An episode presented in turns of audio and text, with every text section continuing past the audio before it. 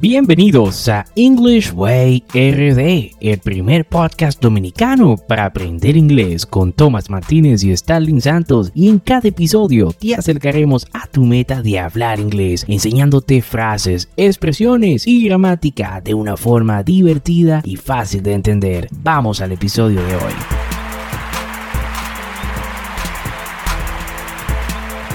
Hey Thomas, ¿cómo estás? How are you? I'm doing well, muy bien. ¿Y tú qué tal? What about you, Starling?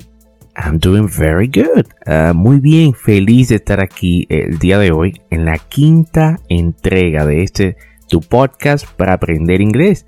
Y si aún no sabes qué es un podcast, déjame y te cuento brevemente. Este es un programa de radio online o como le llaman en inglés, podcast. Y la ventaja es que lo puedes escuchar cuándo, dónde y cuántas veces desees. Algo sumamente conveniente al momento de aprender inglés. Y cuéntanos, Tomás, ¿de qué vamos a hablar el día de hoy? En el episodio de hoy vamos a hablar sobre un programa que fue lanzado en el 2005 y hasta la fecha ha otorgado más de 175 mil becas a jóvenes dominicanos. El programa se desarrolla en universidades, institutos reconocidos por la enseñanza del idioma inglés y en centros bajo la coordinación del Ministerio de Educación Superior, Ciencia y Tecnología, MESID. Cabe destacar que en su fase inicial dicho programa tuvo una duración de 600 horas. Actualmente es un programa con una duración de aproximadamente 830 horas, es decir, 4 horas de lunes a viernes, y creo que con tanta descripción ya saben de lo que le estoy hablando. Hoy estaremos básicamente conversando sobre el inglés de inmersión para la competitividad.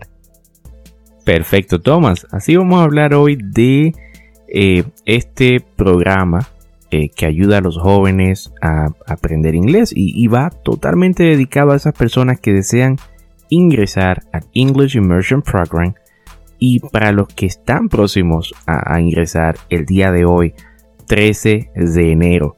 Eh, cabe destacar que este programa es, es totalmente gratuito, intensivo y requiere muy poca documentación para poder ingresar y con los años ha tomado más y más popularidad entre los jóvenes que asisten a la universidad en todo el país, al punto que la MESID se ha visto en la obligación de abrir nuevos centros y contratar más profesores para poder cubrir la creciente demanda. No solo eso, Starling. También en la parte del proceso de inscripción ha mejorado bastante. Han pasado de un sistema análogo en el que tenías que hacer casi todo el proceso presencial a uno totalmente virtual, donde lo único que debes hacer es crear tu cuenta, completar un formulario y subir todos esos documentos en línea desde la comodidad de tu hogar. Mm, las maravillas de la tecnología. Eh, Tomás, tú fuiste uno de los afortunados eh, que aprendió inglés con este eh, programa, ¿no es así? Sí, estudié en la promoción del 2013. Bueno, perfecto. Pues ¿quién mejor que tú para hablar de este tema con todos los que nos escuchan y así orientar a las personas mejor? Eh, de cómo deben actuar y cuáles puntos deben tener en cuenta al momento de estudiar inglés en este programa. Pues sí, será un placer compartir mi experiencia contigo y con nuestro público. Perfecto, perfecto. Bueno, como hemos mencionado, el programa es gratuito. El estudiante solo debe contar con tiempo, cuatro horas cada día y de esa forma asistir al curso. Y obviamente necesita también tiempo para estudiar, unas cuantas horas quizás después que ya acaba el programa. Este beneficio, Thomas, se extiende a los materiales gastables, eh, dígase libros, audios, videos y demás. Sí, el curso es totalmente gratuito. Eso incluye los materiales gastables que usas, especialmente los libros que vas a usar en el programa. Esos libros por lo general son entregados a los estudiantes en calidad de préstamo. Los mismos contienen diversos materiales audiovisuales que se usarán en el nivel que estén estudiando. algunas veces les permiten a los estudiantes conservar los libros Ah, esto generalmente lo hacen cuando van a cambiar la edición o si los libros están un poquito gastados. Claro, esto ya depende de la política de cada centro. Perfecto. ¿Y cuáles libros eh, usaste, Tomás? ¿Nos puedes mencionar algunos? Sí, recuerdo que utilicé dos libros, dos tipos de libros. El Interchange, um, que fue, lo usamos desde el intro hasta el libro número 3, o sea, son cuatro libros en total. Y el Passages Number One, el Passages número uno. Mm, son libros bastante buenos y un poco costosos eh, en las librerías de todo el, de todo el país, ¿no? Si, si los tenemos que comprar. Y si no me equivoco, están todos producidos por Cambridge University. Esto es un estándar. ¿Todos los centros usan estos mismos libros? No. Esto dependerá del centro. Los que usan en APEC, por ejemplo, podrían ser, no podrían ser los mismos que usan en la UAS o en el Dominico. O sea, todos los recintos, todos estos recintos que mencioné, por cierto, están asociados al programa. Otros libros que he visto que utilizan en el programa son el Double Click y el WordLink. Y también me gustaría destacar que por lo general siempre la MESID utiliza ediciones cercanas a las últimas que lanzaron. Eso es fantástico. E, estos libros son de, tienen muy buena reputación en el mundo del aprendizaje del inglés como segunda lengua. Se nota que la MESID no escatimó en gastos a la hora de proveer lo mejor a sus estudiantes. también cabe mencionar que para el aprendizaje del idioma inglés es vital que los materiales a usar permitan al estudiante desarrollar varias habilidades, especialmente las referentes a la escucha, el habla y la escritura del idioma. ¿Cómo eran las clases en ese sentido? ¿Te veías motivado a participar?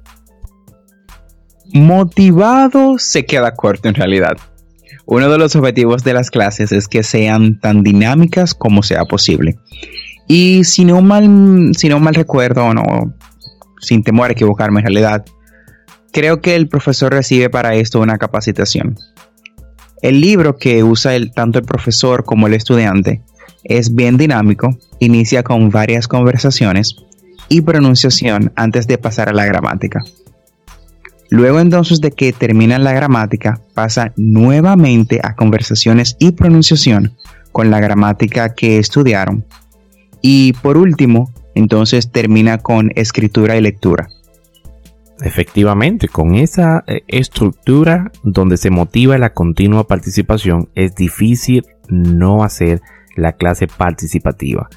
Pero esto eh, se pone más presión en el profesor y su capacidad de manejar una clase de cuatro horas eh, diarias. Sí, eso es muy cierto. He tenido experiencia como profesor, no como profesor del inglés, sino ya como profesor externo. Y no es nada sencillo de manejar una clase de cuatro horas. Y eso agrega entonces que sea diaria. Para eso necesitas un muy buen plan.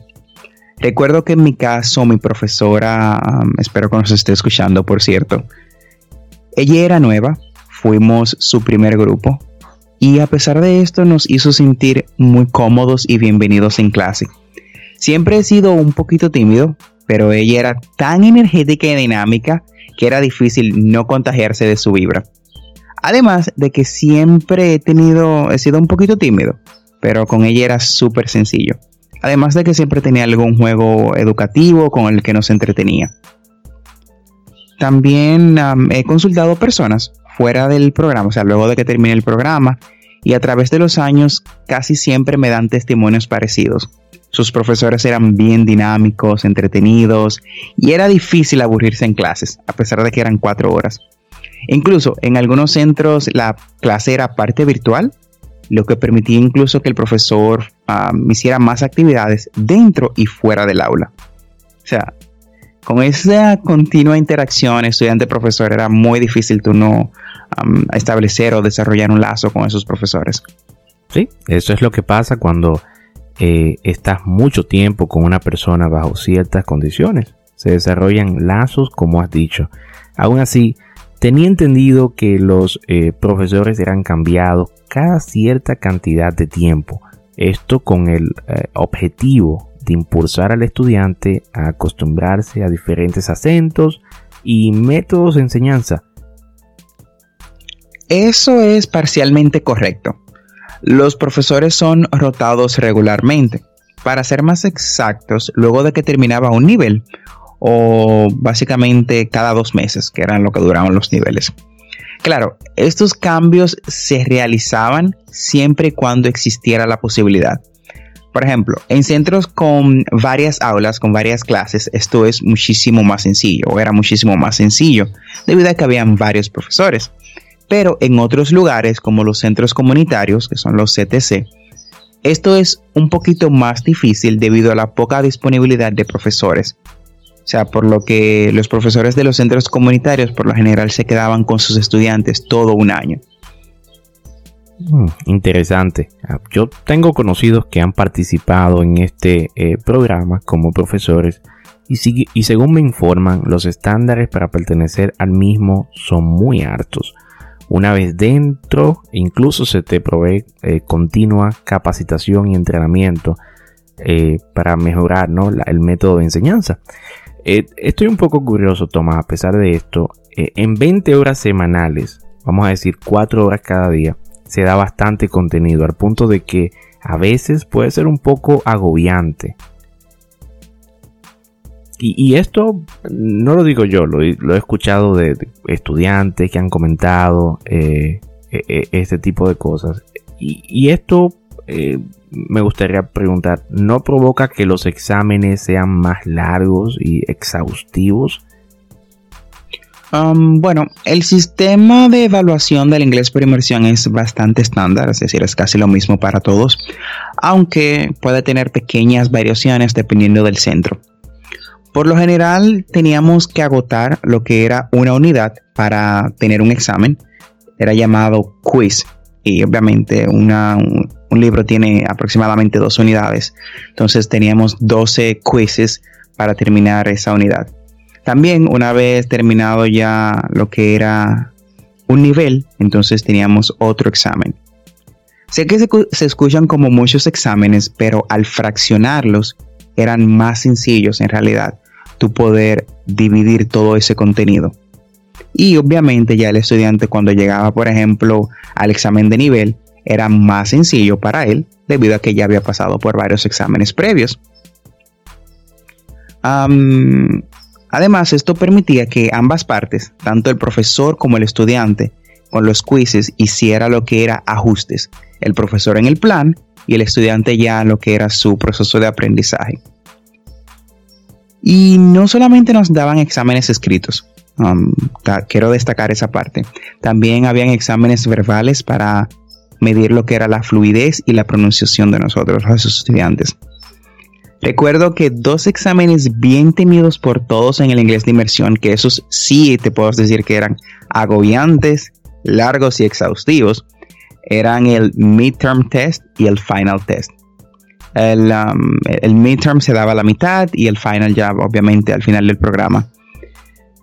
Esos como tenían mucho contenido, sí, ya nos parecía un poquito agobiante y estresante. Pero creo que en realidad nunca expulsaron a nadie por um, reprobar uno de estos exámenes.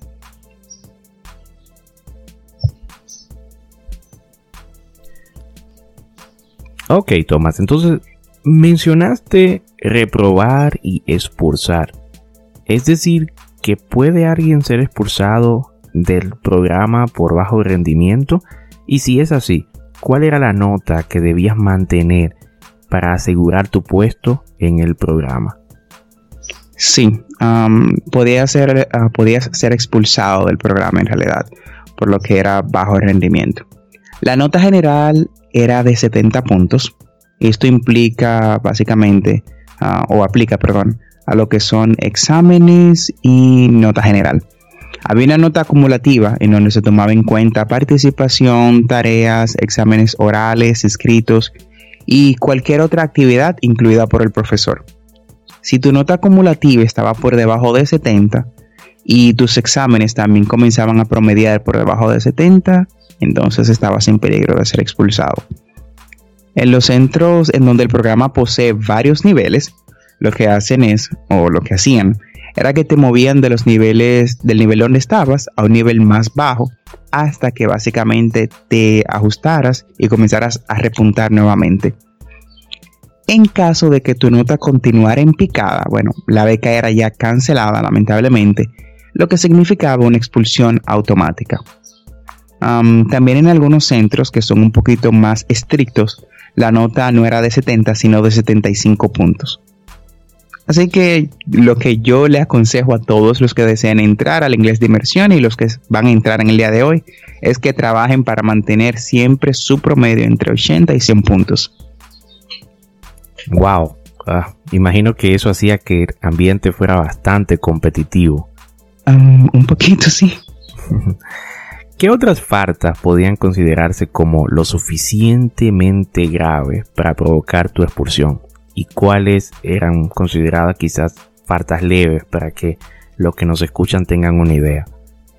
Bueno, empecemos por las faltas leves eran consideradas faltas leves hablar español, utilizar el móvil en clase sin autorización, distraerse con otro contenido que no fuera de la clase, llegar tarde.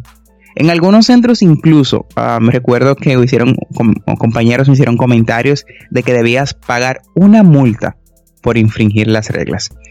Y ya esto era general para todos los centros. Si infringías una falta leve, si, cometías varias veces una falta leve, esta podría convertirse en una falta grave. Ahora sí, las faltas graves podían significar ya una cancelación automática de tu beca o podrían acercarte a esto. Algunas de las más importantes eran ausentarse tres veces consecutivas en un mismo mes sin justificación. Esto era igual a lo que era expulsión inmediata. Te cancelaban la beca. Tres tardanzas equivalían a una ausencia. Eso era una falta grave. Porque ya saben lo que pasa cuando alcanzas las tres ausencias. Otras faltas graves eran peleas, faltas de respeto hacia tus compañeros o el profesor. Y como hablamos anteriormente de las notas, mantener una nota por debajo del promedio aceptable también equivalía a lo que era expulsión. Eh, definitivamente la MESIT no juega con este eh, programa. Eh, quieren mantener la calidad por encima de la cantidad. Esto lo veo muy bien, pues al final es una oportunidad que no se da todos los días. Poder estudiar inglés totalmente gratis. Un curso como este costaría por encima de los 50 mil pesos. Y esto siendo optimistas. Tomás, tú que perteneciste a este programa, me gustaría que compartieras conmigo y con todos eh, los que nos escuchan, en breves palabras, cuáles ventajas tiene este programa y qué efecto tuvo en tu vida, si alguno tuvo. Wow. Bueno, por un lado sería un poquito llover sobre mojado, pues hemos discutido bastante sobre los beneficios del, inglés de, por inmersión en nuestra conversación. Independientemente, creo que todos los que han estado en el inglés de inmersión, lo hayan terminado o no, estarán de acuerdo conmigo en que es una experiencia que te cambia la vida, definitivamente. Conocí personas maravillosas, aprendí habilidades de las cuales incluso ahora vivo. Y por sobre todo el programa me brindó la oportunidad de cumplir uno de mis sueños. Sé que están pensando que era hablar inglés, pero no es igual de trillado. Y era básicamente viajar a otro país, conocer una cultura totalmente diferente a la mía, a un pensamiento diferente, abrirme a nuevas experiencias. Eso fue grandioso. Si en este programa, sinceramente, no estaría haciendo esto, no estaría haciendo este podcast en el día de hoy. Wow. Y, y toma, cuéntame, ¿cómo es eso de que te brindó la oportunidad de viajar lo hiciste a través del Summer Work. Ah, cuéntanos de esa eh, experiencia. Bueno, no fue a través del Summer Work, ah, en realidad no. Sin embargo, este programa es muy bueno. Le ha brindado a muchos estudiantes del inglés por inmersión la oportunidad de, de salir del país y conocer la cultura americana. Pero esta oportunidad en realidad me la brindó la MESID y no solo a mí, sino a 155 estudiantes más de, todos, de todas partes del país. Esta distinción la recibieron los jóvenes más destacados del programa. Nos enviaron a lo que fue el Utah State University con todos los gastos pagos por ocho maravillosas semanas. Allí nos alojamos en las habitaciones de la universidad y durante nuestra estadía recibíamos clases de reading, writing and speaking, o sea, lectura, um, lectura, escritura y conversación. Luego de las clases casi siempre había algún tipo de actividad organizada por los guías culturales de la oficina del Global, del Global Engagement de la universidad. Se crearon grandes amistades y hermandades que han resistido el paso del tiempo y la distancia. E incluso más de un amor de verano surgió allí. Algunos hoy en día son, son más que amores de verano. Pero mm, mejor no sigo comentándote porque básicamente podría, podríamos hacer todo un podcast de mi experiencia en eso. Está bien, Tomás. Y, ya de por sí este episodio ha sido bastante eh, largo, eh, pero igual de, nutritivo ¿no? e informativo para las personas que quizás quieren entrar a este programa. Me comentabas eh, fuera del aire que esta oportunidad se, se, le ha brindado a cientos de jóvenes que vinieron antes y después de ustedes correcto. Aunque no tengo mucha información sobre años recientes, sí sé que esa parte de viajar a otro, a Estados Unidos específicamente, a la universidad, estaba antes de nosotros entrar, porque el programa está desde el 2005. Y sé que el año siguiente también se hizo, pero en los últimos 3, 4 años en realidad no tengo mucha información. Mm. Es, indudable. Esta es indudablemente una, gran, una gran oportunidad. Y, y veo porque tienes eh, el programa en, tan alta estima, eh, así por, por la experiencia tan positiva que tuviste. Aún así, también me señalaste que todavía quizás existen cosas que pueden mejorar aún más. Bueno, para mí el programa estaba perfecto en realidad. Aprendí muchísimo y me brindaron la oportunidad de aprender incluso fuera de él fuera del país, valga la redundancia. Sin embargo, en mi camino, o sea, en los últimos años me he encontrado con personas que han sido maestros y estudiantes del programa y bueno, me han dado en realidad algunas quejas sobre este, y no quejas, sino ya cositas que podrían mejorarse. Uno de estos puntos que no sabía era la reanudación del programa de beca internacional para los meritorios del inglés. Al parecer fue suspendido aunque no tengo confirmación de esto. O sea, si alguien en nuestra audiencia maneja esa información, podría dejarnos saber a través de nuestros comentarios. Eso sería grandioso. Otros puntos también que me han comentado es el mejoramiento del material educativo en la parte de los profesores, ah, también más recursos para que esos puedan hacer su trabajo, mejor organización en los niveles, ya en las partes que tienen ah, múltiples niveles. uno de los, varias personas también me comentaron aumentar la dificultad y cambiar los profesores. O sea, cambiar los profesores en la parte de que hay algunos profesores que ellos consideran malos. Mm, concernente a estos dos últimos puntos, me gustaría comentar algo en realidad. ¿Qué tan bueno es un profesor o qué tan malo sea? Ya eso es muy subjetivo porque hay profesores obviamente que te hacen trabajar y los estudiantes lo consideran malo porque no quieren trabajar. Hay otros profesores, ya que sí debo de ser consciente, son un poquito más difíciles de tratar a la hora de tu aprender. Y mm, creo que aumentar la dificultad del programa no sería recomendable en realidad, porque tú estar cuatro horas aprendiendo inglés todos los días ya es bastante difícil, como para tú aumentar la dificultad a eso. yo creo que la tasa de deserción sería por los cielos. Totalmente de acuerdo contigo, Tomás. Eh, ¿Algún comentario eh, final para los jóvenes que nos escuchan y que deseen tomar el programa y para los que están a punto de empezar ya el día de hoy?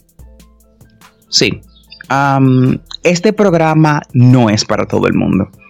Sí, sé que he hablado maravillas del programa a través de, a través de nuestra conversación, pero tú tener la fuerza de dedicar cuatro horas diarias durante casi 11 meses para aprender una habilidad nueva.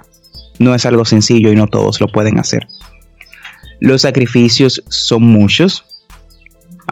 básicamente perderás parte de tu vida social. En mi caso, yo literalmente perdí mi vida social. Y el deseo de rendirte a mitad de camino será básicamente inmenso. Las decepciones serán muchas y el mal sabor de boca de sentir que tú estás estancado y no estás aprendiendo nada será una sombra con la que vas a tener que aprender a lidiar. Y básicamente si no aprendes de esto te vas a decepcionar y vas a dejar el curso por mitad como muchos han hecho antes de ti. Ahora bien, si aún después de todo lo que yo te he dicho, quieres continuar y logras llegar a la meta final, mi amigo, usted será uno de los ganadores que podrá decir y gritar I Rocket al final del programa. la satisfacción y el cambio que tendrás en tu vida será inigualable. Este programa te abrirá docenas de puertas y te empujará a conocer nuevas personas. Es decir, tu vida será totalmente diferente, será inigualable. Y obviamente las personas que vas a conocer a través del camino um, después de terminar el inglés serán personas con una mentalidad totalmente diferente. O sea, lo que trato de decirte es que el programa expandirá tu mundo más allá de tus límites imaginables. Wow, perfecto, perfecto. Tomás, y con estas palabras hemos llegado al final del episodio del día de hoy. Espero que sea de provecho. Gracias por quedarte con nosotros. Eh, recuerda que tenemos dos episodios semanales, lunes y miércoles. Y si te gusta lo que escuchas o conoces a alguien que quiera aprender inglés o que ya esté a punto de empezar el inglés de inmersión, comparte este podcast con esa persona. Thank you very much for listening our podcast. Gracias mil por escuchar nuestro podcast. No olvides apretar el botón de suscribirse en tu reproductor de podcast favorito como Spotify, Google Podcast, Apple Podcast, Catbot o cualquier otra aplicación de podcast y así vas a obtener las actualizaciones semanales. Y recuerda, estamos aquí para ayudarte a aprender inglés. Así que en la descripción del podcast de hoy tenemos un link que dice dejar mensaje. Ahí usted puede dejar un mensaje de voz con cualquier pregunta que tenga, comentario y así puede ser parte de nuestro podcast, quizás como invitado, ¿no? Eh, dejándonos tu nota de voz. Mm, sí. También recuerden seguirnos en nuestras redes sociales de Instagram y Facebook como arroba EnglishWayRD para más increíble contenido. Perfecto, Toma, muchísimas gracias y hasta la próxima. Hasta la próxima, gracias a ti Starling. Pasen buen día. Bye bye.